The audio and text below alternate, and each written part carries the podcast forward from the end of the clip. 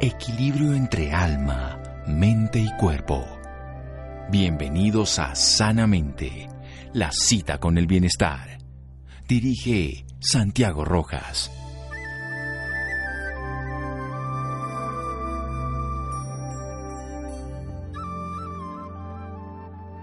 La motivación es lo que te pone en marcha y el hábito es lo que hace que sigas Jin Ryun.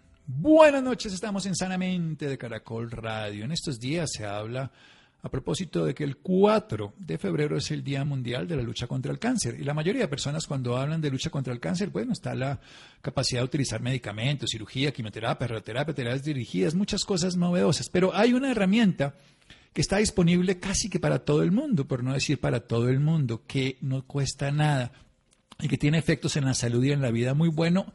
En, se habla hoy de cerca de 32 enfermedades, pero en esta específicamente nos vamos a dedicar. Es la actividad física, es el ejercicio, es el movimiento, lo que nos puede ayudar para la prevención, para la promoción, para acompañar el tratamiento de la quimioterapia, la radioterapia, la cirugía, para evitar las recaídas, incluso para disminuir los síntomas. Pues de todo eso vamos a hablar con el doctor Miguel Mauricio Moreno.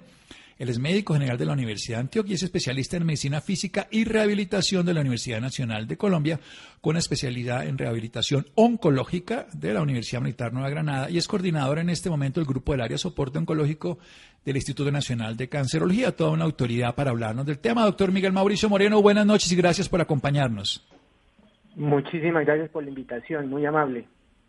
Bueno, para, vamos a hablar del tema un poco más largo después de un corte comercial, pero ¿qué consideraríamos que sería una actividad física para que fuera útil frente a este proceso? Porque la gente dice, no, yo barro, yo plancho, yo me muevo, yo camino, yo troto. ¿Qué, qué sería para ponerlo en un contexto para poder hablar después del pequeño corte? Bueno, digamos que es importante tener claridad frente a la diferenciación que hay entre actividad física y ejercicio.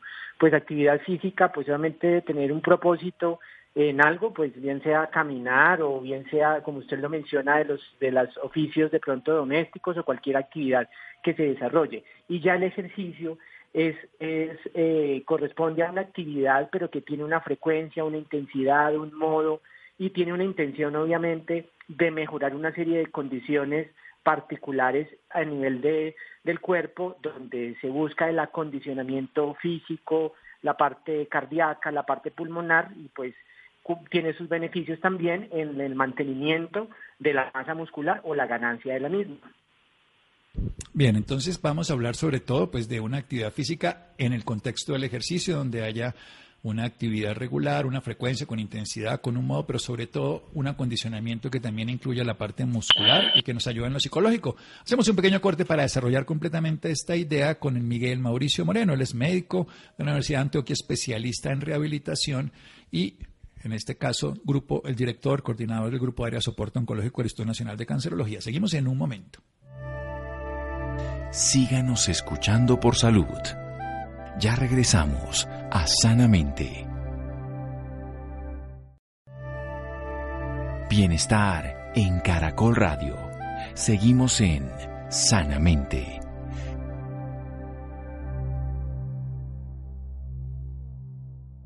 Seguimos en Sanamente de Caracol Radio. Estamos hablando a propósito del Día Mundial de la Lucha contra el Cáncer, de lo que podemos hacer desde nosotros mismos para afrontar la enfermedad, para la prevención, para la promoción, para el acompañamiento terapéutico. Y algo que todos hacemos es actividad física, pero la podemos volver de una manera estructurada, una actividad con una frecuencia regulada, con una intensidad, con un modo que además busque que nuestros pulmones, que nuestros huesos también, que nuestros músculos, que nuestro corazón esté de manera adecuada. ¿De qué estamos hablando, doctor Miguel Mauricio Moreno, cuando hablamos de un ejercicio que pueda ser beneficioso? Empecemos a hablar de la prevención y luego hablamos de otras características de la enfermedad neoplásica del cáncer.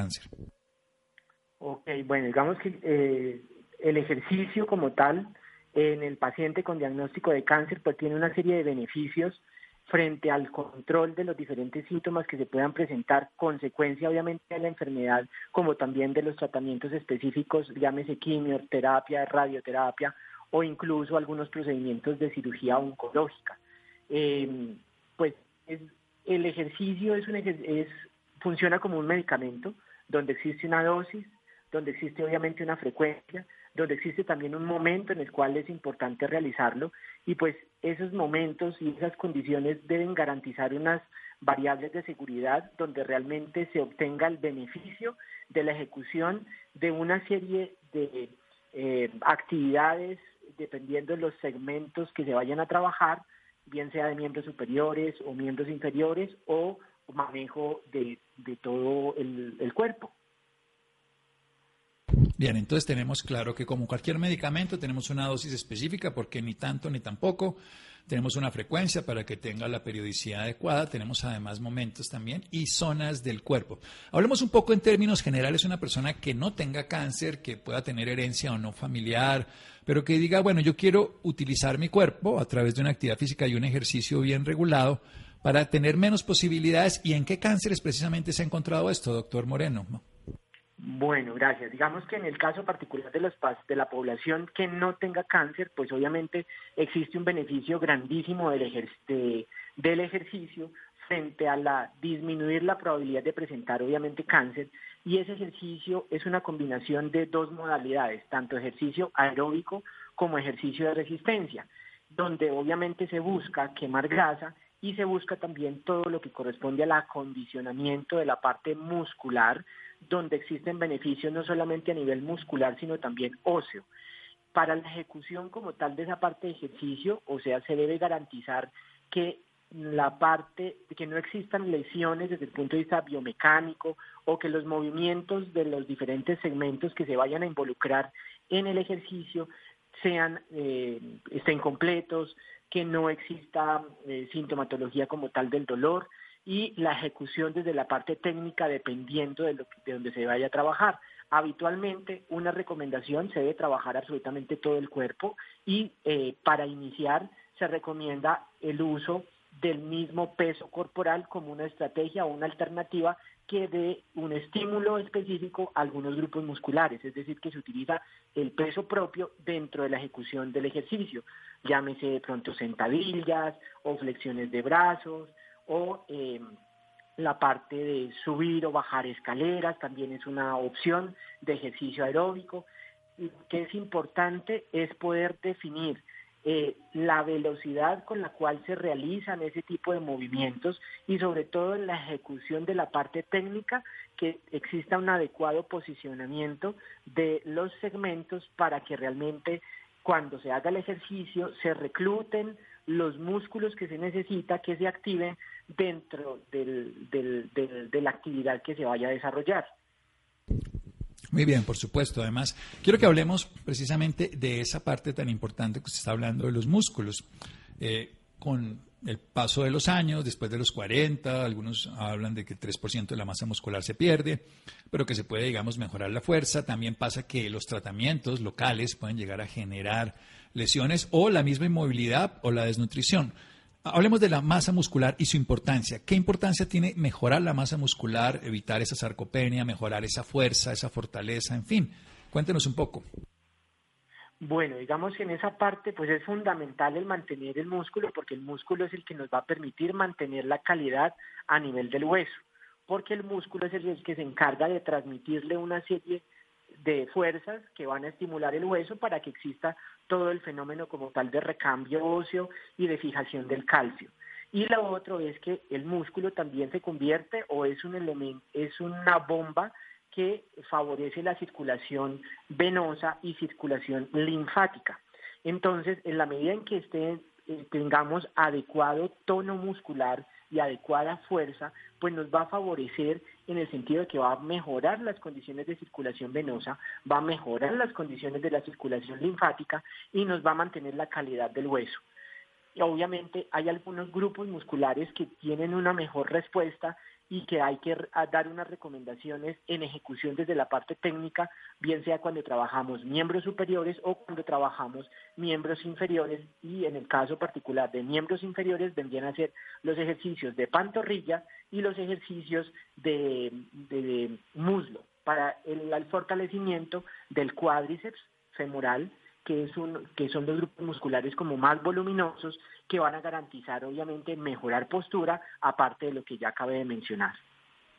Bien, hablemos un poco de qué tan importante, usted hablaba de la frecuencia, entonces, ¿qué tan importante es de pronto el fin de semana hacer ciclovía intensamente, hacer algún alpinismo, montañismo intenso o la frecuencia a lo largo de la semana de varios días? ¿Qué es más saludable? Bueno, si uno consulta las guías de la Asociación Americana de Medicina del Deporte, existen unas recomendaciones que por lo menos uno tiene que hacer 150 minutos de ejercicio en la semana, bien sea que lo haga de manera fragmentada, es decir, 30 minutos cada día durante 5 días, o que haga de manera interdiaria y que eso sume 150 minutos de ejercicio.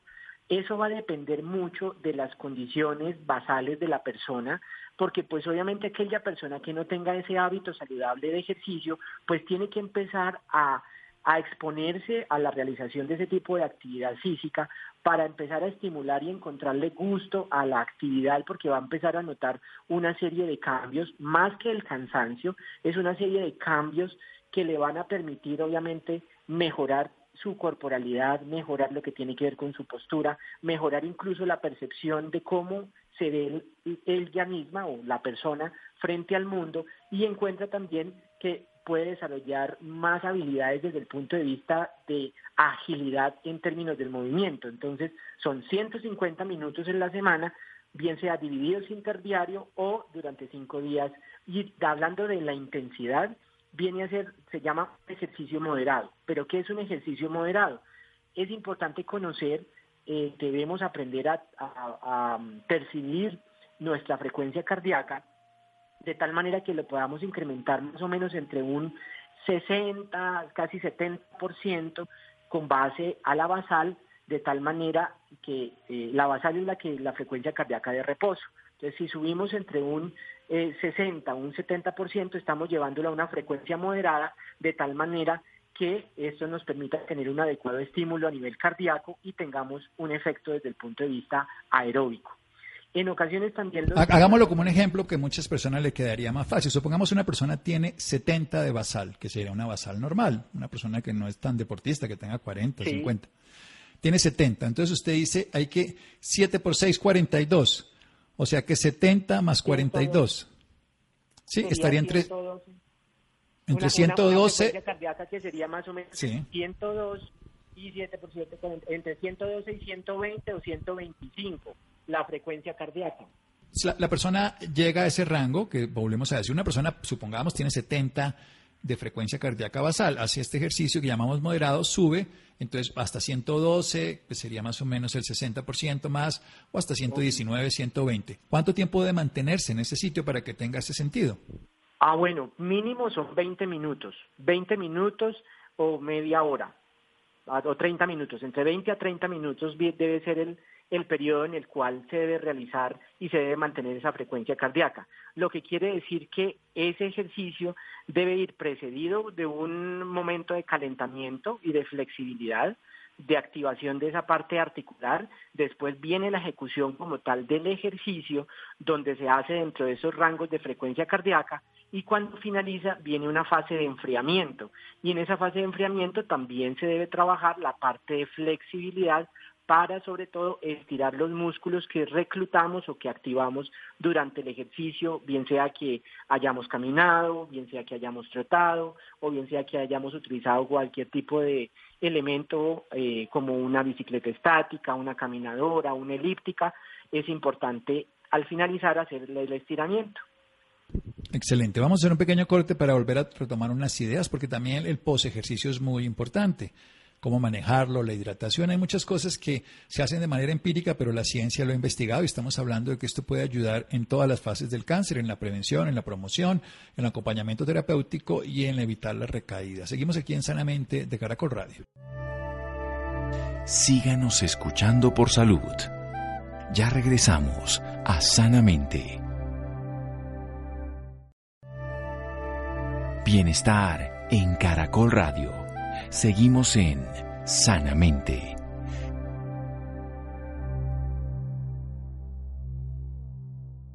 Seguimos en Sanamente de Caracol Radio con un médico de la Universidad de Antioquia, especialista en medicina física y rehabilitación de la Universidad Nacional de Colombia, especialista en rehabilitación oncológica, el tema del cáncer, de la Universidad Militar Una Granada y coordinador del grupo del área de soporte oncológico y nacional de cancerología. Nos está hablando que el ejercicio es como un medicamento, que hay que dosificarlo y nos habla que la Asociación Americana nos habla específicamente de 150 minutos a la semana, que sería ideal a través de jornadas diferentes nos está hablando que hay que tener una frecuencia, entonces esas veces hay un momento y hay que saber también qué áreas del cuerpo trabajar, que utilicemos primero y es mucho más importante nuestro propio peso para que mantengamos el tono y la fuerza. Hay que el manejo de los músculos además nos protege los huesos, favorece que se genere la estructura del hueso, pero también se vuelve una bomba que hace que la sangre que está colapsada o que está quedándose en las venas o en el sistema linfático se pueda mover. También nos habla de algo fundamental que deberíamos hacer, esos 150 minutos a la semana, y cuando vamos a hacer ejercicio debemos llegar a ese lugar que llamaríamos moderado. Una forma de hacerlo es desde nuestra frecuencia cardíaca basal, la que tengamos 60, 70, 80, sacarle un 60-70% más y mantenerse de 20 a 30 minutos ahí. Haríamos ahí un acondicionamiento adecuado. Pero nos pide algo fundamental, un pre que es el calentamiento, que se hace con un estiramiento para mantener flexibilidad, para que las articulaciones estén adecuadas, y un enfriamiento que también va a tener que tener una flexibilidad. Hablemos un poquito de esas dos fases. ¿Cómo sería un buen calentamiento y cómo sería un buen enfriamiento para evitar lesiones, no solamente a nivel articular y muscular, sino también incluso del corazón, que a veces pueden pasar por una no hacer adecuadamente las transiciones? Ok, bueno, entonces esa fase de calentamiento o los ejercicios de calistenia para iniciar el ejercicio, pues hay que trabajarlo de manera cefalocaudal, es decir, desde la cabeza hasta los pies. Entonces es importante hacer movimientos hacia adelante de la cabeza, los movimientos tienen que ser despacio, pero lo suficientemente completos, o sea, tocar con el mentón, el pecho, llevar la cabeza hacia atrás, eso lo hacemos 10 veces, girar la cabeza de un lado a otro, inclinar, es decir, tratar de pegar la oreja con el hombro. También ese es un movimiento que es importante hacerlo para activar todo lo que tiene que ver con la columna cervical. Luego, hacer movimientos del hombro, hombros hacia atrás 10 veces, hombros hacia adelante otras 10 veces. Luego, movimientos de doblar el codo, estirarlo, también 10 veces, con apertura y cierre de las manos. Eso es.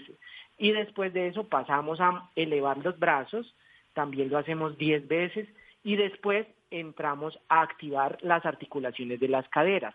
Intentamos hacer como si fuéramos a subir una, una grada eh, alta, entonces elevamos la rodilla, eh, cambiamos de pierna como si estuviésemos marchando en el tiempo, lo hacemos 10 veces, luego hacemos movimiento de la cadera completamente estirada la pierna hacia adelante, hacia atrás, otras 10 veces y finalizamos con el movimiento del cuello de pie o el tobillo. No vamos a hacer movimientos circulares del pie, jamás, porque eso ocasiona más lesiones y más trauma de la articulación.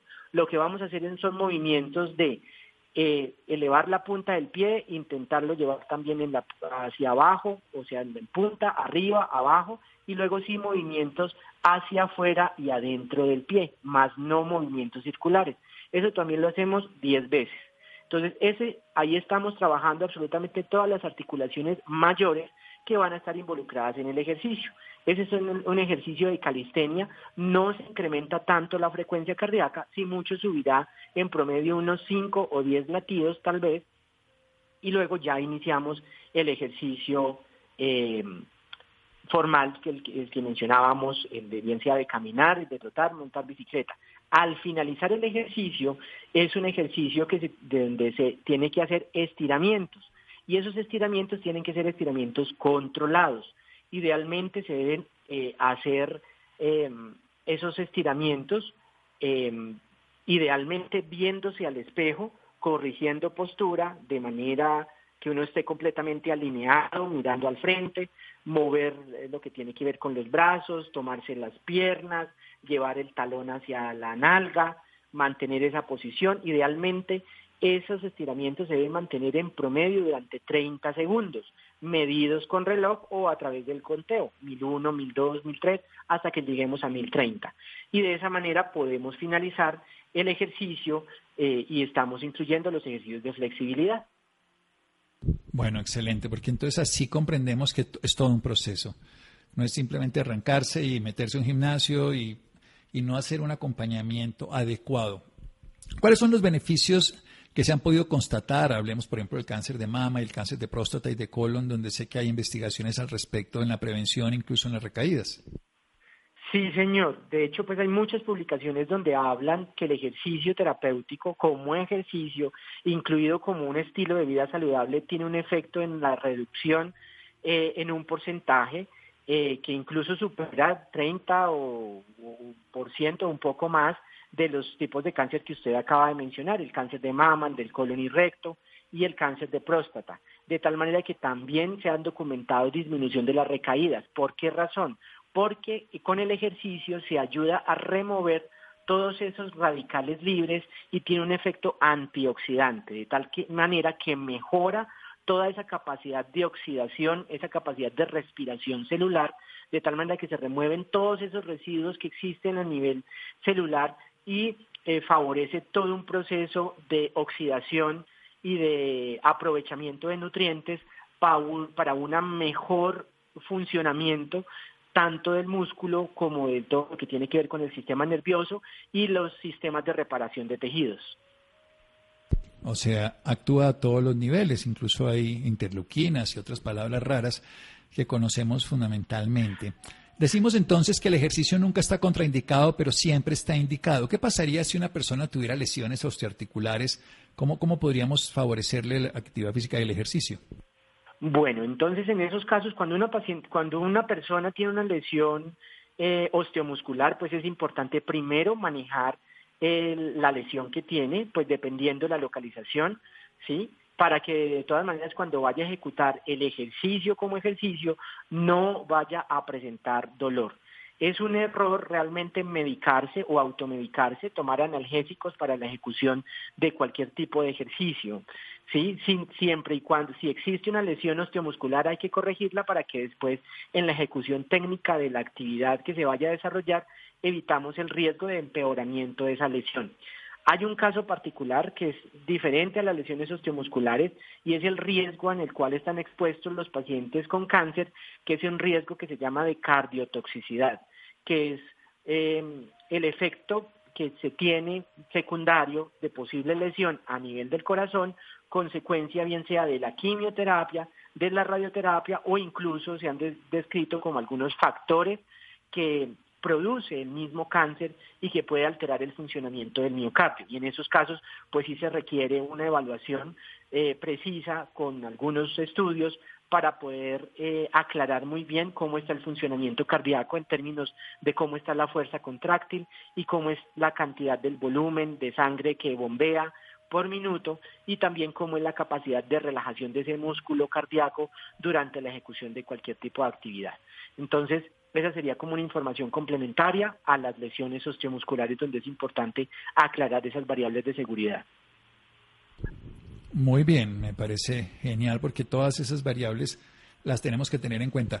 Y ya para terminar, desde el punto de vista práctico, una persona en quimioterapia que está recibiendo un tratamiento, generalmente termina la quimioterapia y se acuestan. ¿Es mejor que se muevan? ¿Tiene algún beneficio? ¿O que se queden acostados todo el tiempo? Porque uno ve que generalmente terminan y se quedan y se van a la cama como si estuvieran enfermos. Bueno, digamos que en esos casos particulares hay que ser muy cuidadosos. ¿sí? Habitualmente estos pacientes que están en tratamiento activo desarrollan una situación que se llama un síndrome de fatiga. La fatiga, en la medida en que se, en que se presenta, pues obviamente se tiene el error de que entre más se descanse mejor, pero es un error. Es importante moverse, es importante no quedarse completamente quietos, es importante realmente moverse de acuerdo a cómo la misma persona siente que tiene la capacidad de hacer las cosas. No puedo, o sea, no doy la recomendación de ponerse a hacer ejercicio en bicicleta o alguna cosa. Si se tiene, si se siente la capacidad de hacerlo, hágalo. Pero si no se siente en la capacidad de hacerlo, camine, muévase. Yo recomiendo mucho y les hago las recomendaciones a los pacientes donde también hagan ejercicios de relajación orientados a través, pues, la música a través de con melodías o alguna otra estrategia que ayude a todo ese proceso de armonía y de equilibrio dentro de la parte orgánica, dentro de la parte de un equilibrio dentro de la frecuencia cardíaca, la parte respiratoria y que también involucre algo de movimiento corporal, miembros superiores, miembros inferiores, que eso también ayuda. Es importante aprender a respirar, es importante aprender a cómo moverse, es importante aprender en cómo podemos ejecutar actividades ahorrando articulación. Y frente a eso, pues existe un equipo de profesionales que brindamos orientación en ese aspecto y que es importante ponerlo en práctica para poder mantener hasta donde sea posible esa autonomía, esa capacidad para hacer las cosas y esa capacidad obviamente de, de no dejarse menguar ¿sí? a pesar de que posiblemente existan alguna serie de eventos eh, secundarios como lo que acabo de mencionar, la fatiga, pero eso es, susceptible de manejo mientras eh, podamos obviamente realizar cualquier tipo de actividad. Bien, hay una máxima en medicina, no automedicarse y si la capacidad de la actividad física y el ejercicio son medicamentos cuando se hacen en la intensidad adecuada, con la frecuencia, el momento y el acompañamiento, pues debe ser guiado y en este caso dirigido por un profesional. ¿Dónde podemos tener información confiable para las personas que nos escuchan, doctor Miguel Mauricio Moreno? Bueno, digamos que hay, eh, a ver, ¿dónde les oriento yo? Hay información que está publicada eh, de la, en la página de la Asociación Americana de Medicina del Deporte, ellos tienen información y hay orientaciones hacia pacientes o con diagnóstico de cáncer. Existen em, otras orientaciones de manera gruesa eh, de algunas instituciones, eh, en el Instituto Nacional de Cancerología, en su portal web hay algo de información muy gruesa, pero pues suficiente para poder em, tener como claridad en ese aspecto. Hay otras instituciones eh, fuera de obviamente del país, el instituto, el MD Anderson, de, que es un instituto del cáncer, también eh, saca información eh, valiosa y pues fácilmente comprensible eh, para esa parte de ejecución de actividad física. O incluso hay algunos, pero se me escapa ahorita el nombre de algunos influencers que están desarrollando y han desarrollado también como habilidades en el conocimiento y en el abordaje del paciente con diagnóstico de cáncer, donde hay, dan algunos lineamientos. Pero básicamente eh, es importante que las bases o las eh, eh, páginas que consultemos estén relacionadas con instituciones y de las instituciones estén vinculadas personal que realmente esté capacitado. Excelente, doctor Miguel Mauricio Moreno. Recordemos que él es especialista en medicina física y rehabilitación, fisiatría, especialista en rehabilitación oncológica y es coordinador del Grupo de Área Soporte Oncológico del Instituto Nacional de Cancerología. Muchas gracias, doctor Moreno. Descanse. Bueno, muchísimas gracias por la invitación. Muy bien, seguimos en Sanamente de Caracol Radio. Síganos escuchando por salud. Ya regresamos a Sanamente. Bienestar en Caracol Radio. Seguimos en Sanamente.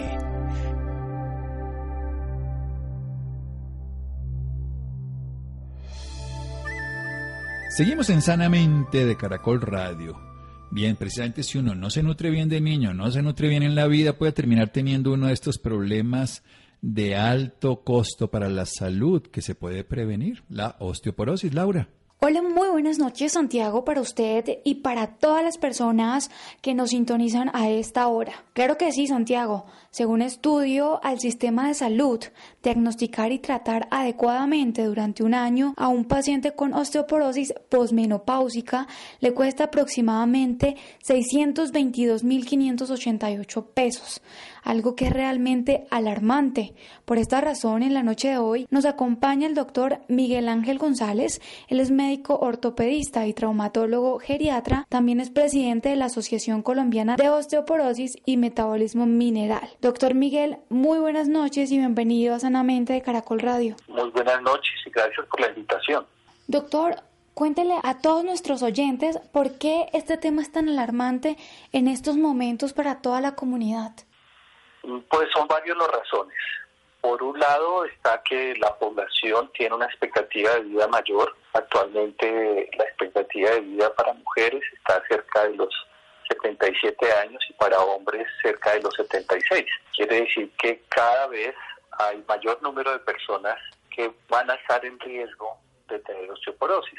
A mayor edad, mayor riesgo. No quiere decir que todas las personas cuando eh, seamos mayores que tengamos esta edad vayamos a tener la osteoporosis, pero sí hay un riesgo cada vez más aumentado. Y lo que conlleva este, este riesgo, que entre más gente haya con osteoporosis, mayor probabilidad que se presenten fracturas con traumas menores como caerse de la propia altura o como levantar un objeto pesado y las consecuencias que tienen esas fracturas. Por ejemplo, las fracturas de cadera, que mm, la gran mayoría, más del 95%, terminan en procedimientos de cirugía y son cirugías pues que son costosas, no solamente por los gastos del material que se utiliza, sino también eh, lo que implica la atención hospitalaria, pacientes que tienen múltiples enfermedades y todo el manejo pues para compensarlas. Doctor, también se habla mucho de, del cuidado que deben tener las mujeres posmenopáusicas. ¿Por qué deben estar más alerta con este tema? Bueno, eh, es importante anotar lo siguiente. Aunque es mucho más frecuente la osteoporosis en mujeres, y por eso se habla de osteoporosis posmenopáusica, porque en la menopausia eh, la mujer deja de, tener estrógenos y eso produce unos cambios a nivel de los huesos y músculos. Y uno de esos cambios es que se aumenta la pérdida de calcio de las reservas en sus huesos, lo que va a, favorecer o predisponer que se tenga la osteoporosis. Eh, y esa es básicamente como la, la, razón principal en que eh, las mujeres pues tienen una mayor probabilidad de tenerla y por ende pues eh, eh, igual se van a presentar un mayor número de fracturas en mujeres. Es importante que la mujer cuando llegue a la menopausia tenga también una valoración, así como la tiene con su ginecólogo y probablemente algunas con cardiólogos o algunos internistas, también se haga una evaluación para ver cómo está su condición ósea y determinar primero si hay la presencia o no de osteoporosis y segundo pues para, para recibir un manejo adecuado y, y mantener o mejorar la salud tanto de huesos como de músculos. Y si en dado caso alguna de estas mujeres presenta osteoporosis, ¿cómo deben ser los cuidados, doctor? ¿Cómo debe ser la alimentación, el ejercicio? Bueno, eso es muy importante como tú lo estás anotando. El ejercicio debe ser una combinación de ejercicios, eh, lo que llamamos de contacto o apoyo, como por ejemplo es caminar o, bailar, que también es una muy buena actividad. Otros ejercicios contra resistencia, como la utilización de bandas elásticas, la utilización de mancuernas, de algunas eh, máquinas multifuncionales para mejorar la fuerza y la resistencia muscular. Eso es desde el punto de vista de los ejercicios. En cuanto a la alimentación, la recomendación es eh, aumentar la ingesta de alimentos que contengan calcio. Los alimentos que más contienen calcio son los lácteos, el queso, el yogur, el kumis, la leche. Eh, si la toleran, es también una muy buena fuente. Pero además tenemos los pescados, los mariscos, los eh, frutos secos como las nueces, las almendras y están también los vegetales verdes. Esas son las fuentes. Y además otra cosa importante, que es recibir el sol. La exposición al sol, al sol es fundamental porque el sol activa la vitamina D y la vitamina D es muy importante para que funcione muy bien nuestros huesos y nuestros músculos. Y también las mujeres que pues no están presentando ahorita osteoporosis, ¿cómo se deben cuidar? Por ejemplo, las mujeres jóvenes desde temprana edad deben empezar también con estos cuidados. Sí, ese es un, buen punto. Eh, hoy en día se habla que, que la osteoporosis puede ser una enfermedad de origen pediátrico y de manifestación geriátrica porque definitivamente desde la infancia eh, debe uno mantener una buena salud osteomuscular. El ejercicio en los niños es fundamental, la alimentación adecuada, no solamente con los productos, los alimentos que mencionamos, que son ricos en calcio, sino también una buena ingesta de proteínas, de verduras, de frutas, y, la, y recibir el sol. Entonces, esas son cosas que desde la infancia y adolescencia, y obviamente la adulta joven, deben favorecerse y mantenerse para lograr unas buenas reservas de calcio que nos, eh, por lo menos, si no nos impiden completamente, pues favorezcan que tengamos una mejor salud y unas consecuencias mucho menores de lo que puede pasar si no seguimos esta recomendación. Súper importante. Doctor, bueno, y ya para finalizar, ¿dónde lo pueden encontrar las personas que deseen más información sobre el tema? Bueno, muchas gracias. Eh, mis redes sociales, tanto en Facebook como en Instagram, en LinkedIn, está figura como Doctor González Reyes, que son mis dos apellidos. También está mi consultorio en la unidad médica Cecilín en la ciudad de Bogotá. Perfecto, doctor. Muchísimas gracias por esta valiosa información y por acompañarnos esta noche en Sanamente de Caracol Radio. Muchísimas gracias a ustedes por la invitación con el mayor de los gustos.